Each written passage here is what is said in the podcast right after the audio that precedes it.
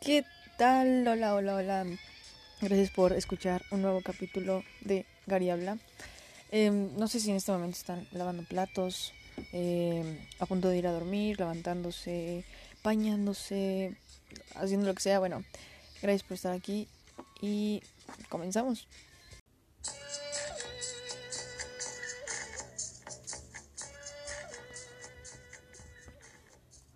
Y bueno, empezamos con las recomendaciones.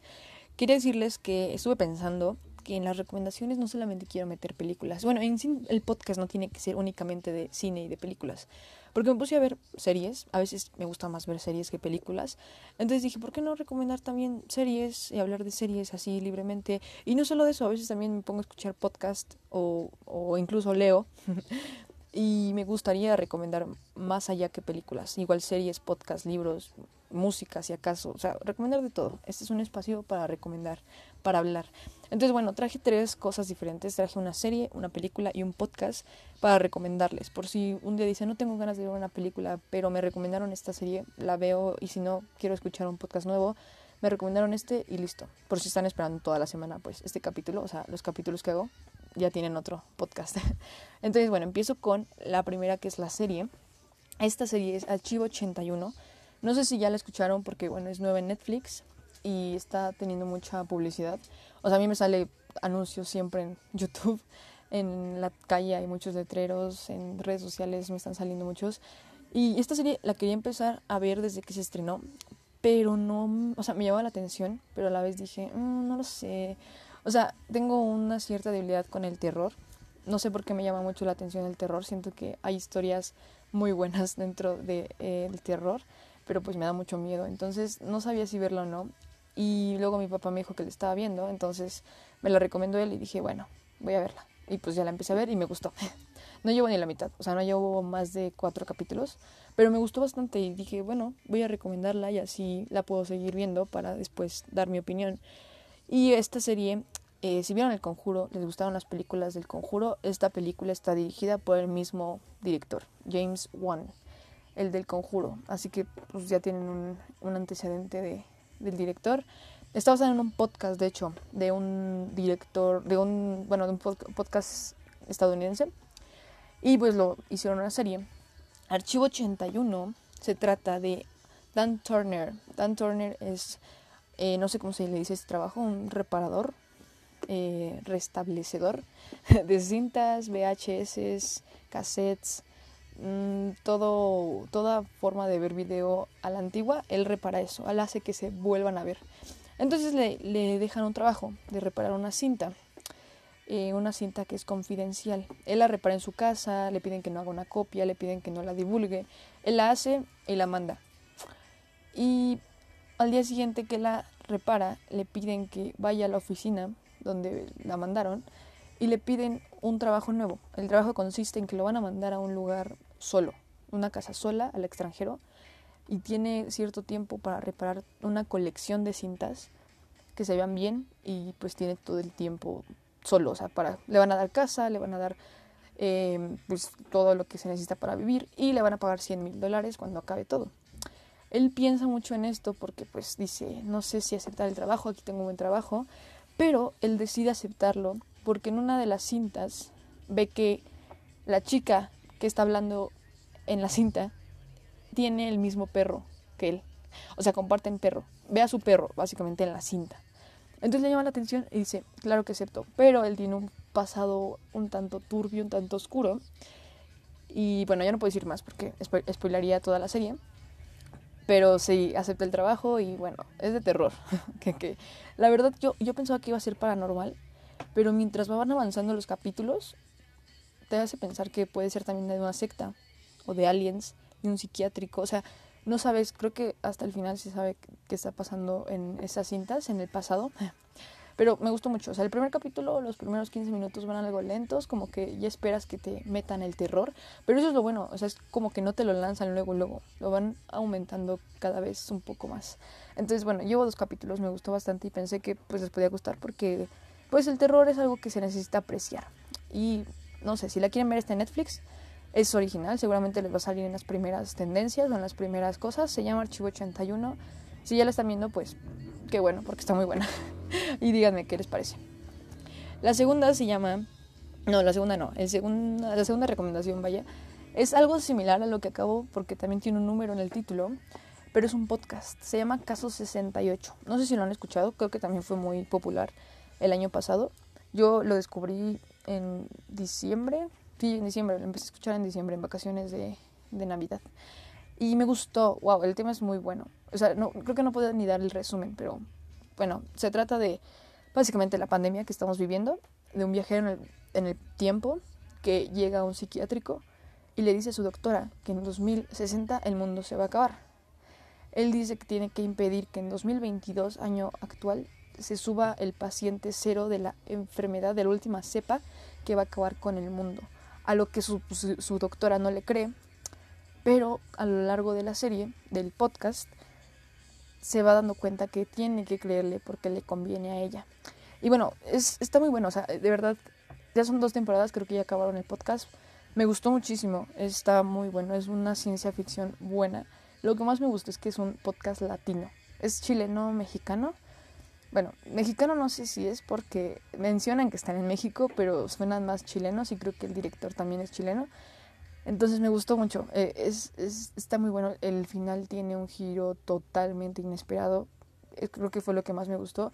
Y la segunda temporada también está aún mejor. Entonces, si les gustan los podcasts y si ya están hartos de escuchar a gente que da recomendaciones de películas, esta es una historia, es como una serie, es como esas radionovelas que nuestras abuelitas y mamás escuchaban hace mucho así, pero ahora con series de ciencia ficción. Así que está, está buenísimo. Se llama Caso 68. Por si quieren escucharlo, está en Spotify. Y pues ahí están todos los capítulos. Y bueno, para la última recomendación, es una película, eh, podría decir vieja. Mm, bueno, es que es del 2017 y ya pasaron 5 años. Sí, es una película vieja. eh, es de un director que me encanta. Últimamente he visto su trabajo y ah, estoy fascinada con lo que hace, es de Javier Dolan, un director canadiense. Y esta película es canadiense, bueno, del lado francés, así que la película, en la película hablan francés, pero es canadiense. Y se llama Lawrence Anyways. Es una película con temática LGBT, por si les gusta. A mí me encanta esta temática, entonces me encantó la película, es muy preciosa. Trata sobre Lawrence, una mujer transexual, que a partir de confesarle a su novia cisgénero que es mujer, que se identifica como mujer, todo empieza a ir hacia abajo, su vida empieza a ir hacia abajo, no recibe apoyo de su familia, la despiden de su trabajo, su novia incluso empieza a dudar si realmente quiere estar con ella, si es lo que quiere en su vida una pareja trans. Entonces, pues ves como todo este proceso, lo mucho que está sufriendo Lawrence, pero también lo que me gustó mucho es que realmente es una historia de amor. O sea, en tú ves como Lawrence y su novia están tratando de salir adelante juntas. Su novia la apoya, pero a la vez le confunde mucho estar en una situación así con, con el amor de su vida. Y por otro lado también ves a Lawrence cómo está sufriendo y cómo ama verdaderamente a su novia. Entonces ves los dos lados de una mujer cisgénero y una mujer transgénero que se aman. Y, me encantó, o sea, todo está muy precioso en esta película. El personaje de Lawrence te enamoras de ella porque ves cómo realmente evoluciona todo su forma de pensar hacia las personas trans, su forma de pensar hacia sí misma. Está muy bonita esta película, de verdad. Si les gustan las película con esta, películas con esta temática, creo que les va a encantar esta. Es algo larga, al final ya incluso se vuelve mmm, no tediosa, pero piensas que hay como tres finales porque como que ya va lento y dices ya va a acabar y de repente, boom, sale otra cosa. Y otra vez va y empieza la historia y ya va a acabar y otra vez. Pero me gustó, me gustó bastante. Eh, Javier Dolan abordó muy bien el tema, así que si les gusta, eh, se las recomiendo. Yo la vi en Movie, la plataforma de, cine, eh, pero me imagino que debe estar en otras plataformas o en Cuevana, nuestra vieja confiable Cuevana. Cuevana patrocina este podcast, así que por favor búsquenla ahí. Si les gustan las películas con esa temática, les va a gustar. Lawrence Anyways, del 2017, de Javier Dolan.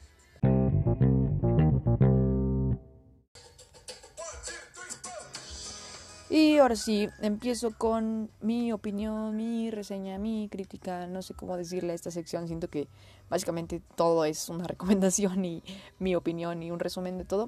Pero bueno, eh, de dos películas. Una la vi hace unos meses, pero necesitaba, me urgía hablar de ella porque la volví a ver hace unos días. Y Dios, como me gusta. Y la otra es nueva, completamente nueva, pero también merecía hablar, que se hablara de ella aquí. La primera es Eternals, de Marvel, mi tío Marvel. Eternals, ay Dios, qué buena película. O sea, no sé, no sé por qué la gente, la gente no le gustó esta película. Los que no han visto Eternals o han escuchado de ella y no saben qué pasa con esta película, o los que ya la vieron, no importa. El resumen de Eternals es eh, un nuevo grupo de superhéroes es mandado a la Tierra para protegerla de seres extraños del espacio.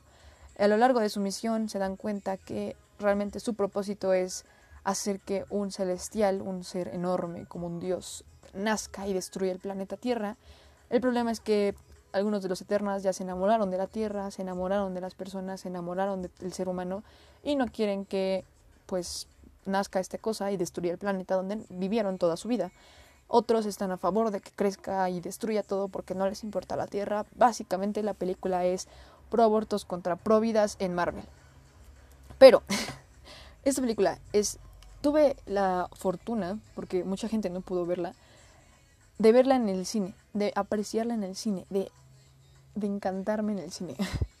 amo esta película, o sea, no la amo. Digamos, cuando digo que una película es porque en el momento la amo, pero no la amo.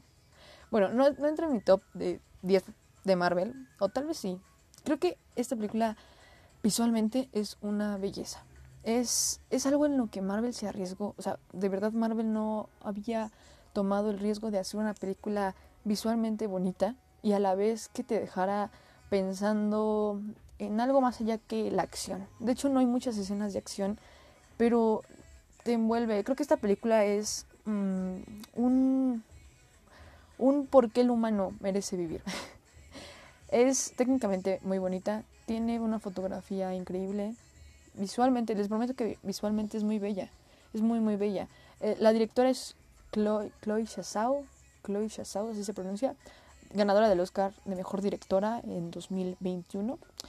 Y bueno, es, es, me gusta mucho cómo ve esta mujer, cómo, cómo, cómo transmite lo que ve esta mujer a través de pues, las películas de la pantalla. El problema de esta película, ¿cuál fue mi problema de esta película? La conexión con los personajes no se me dio.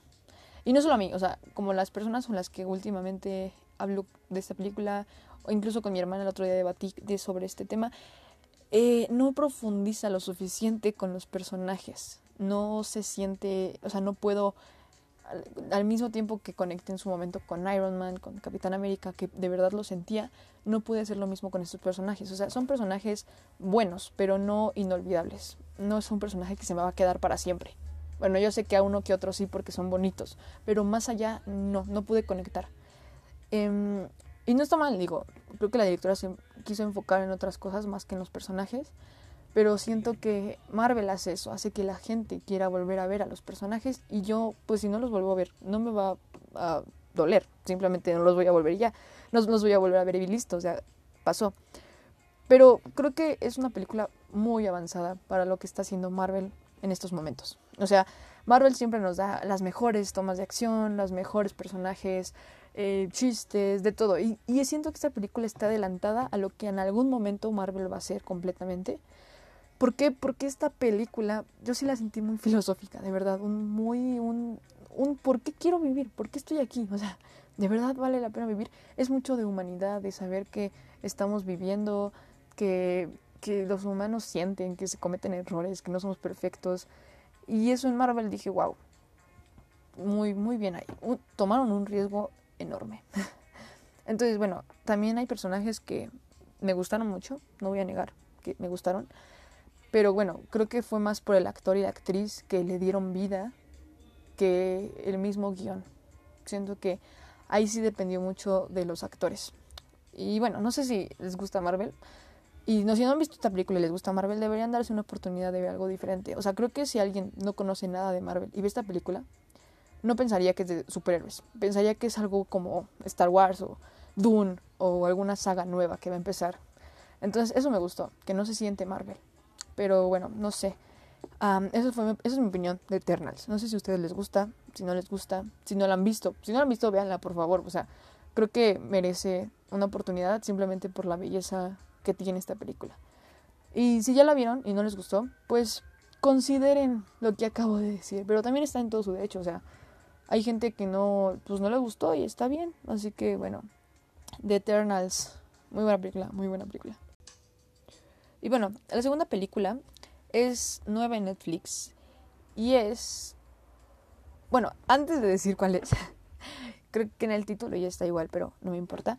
Eh, quiero explicar en este capítulo algo que seguramente se van a dar cuenta conforme vayan escuchándome.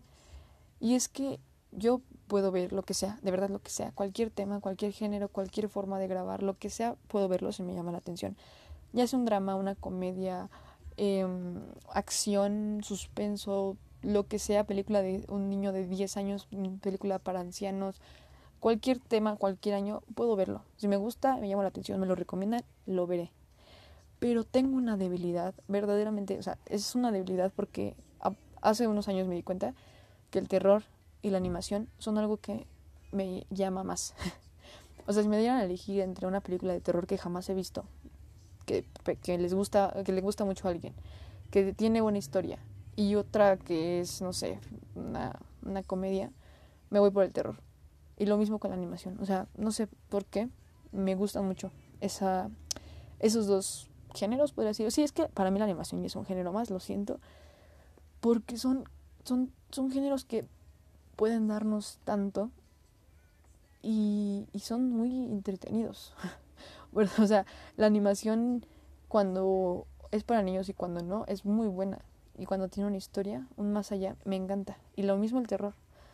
Pero bueno, quería, quería aclarar esto porque en este, en este capítulo hablé de una serie de terror y ahora toca hablar de animación que a la vez tiene un poco de terror.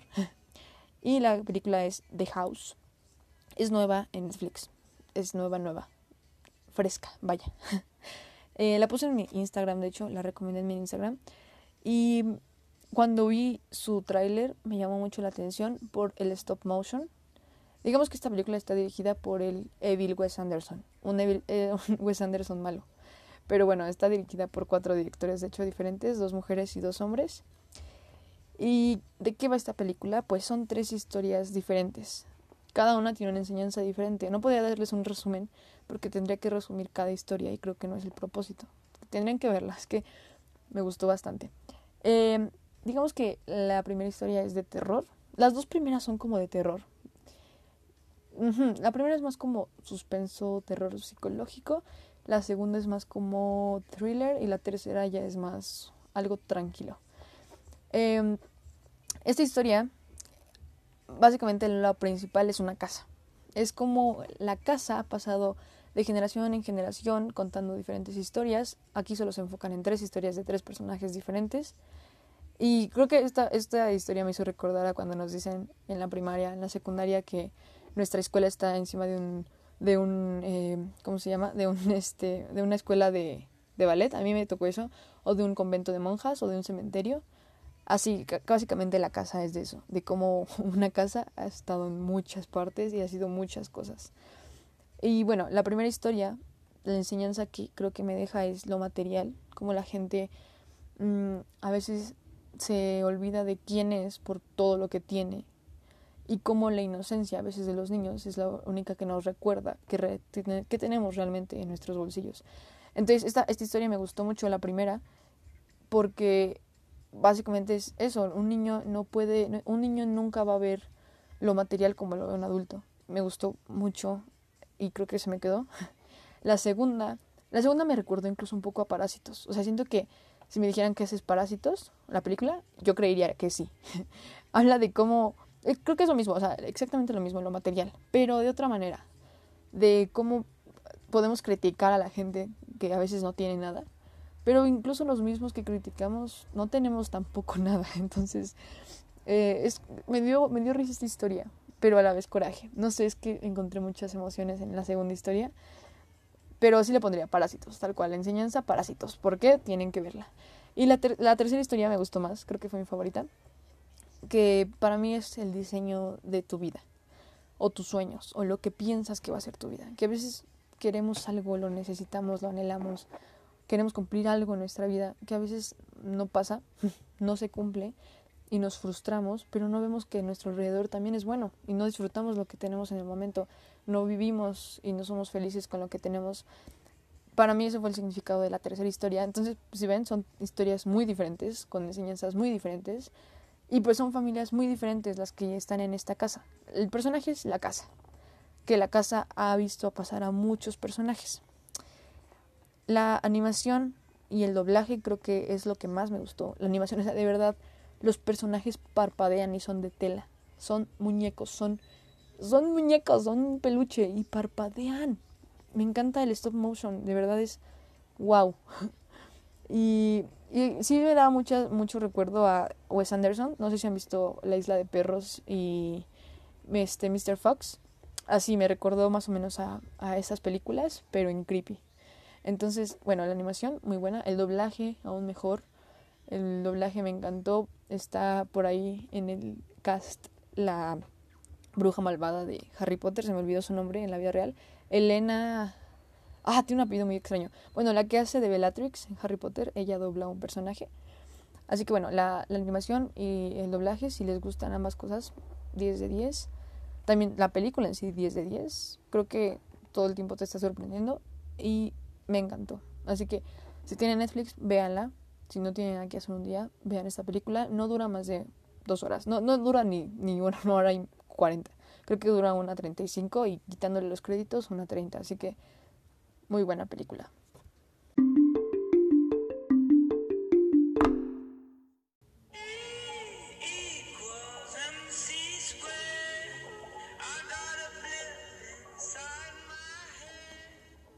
Y bueno, me gustaría decir que llegamos al final, pero no antes de mencionar a mi hija pródiga.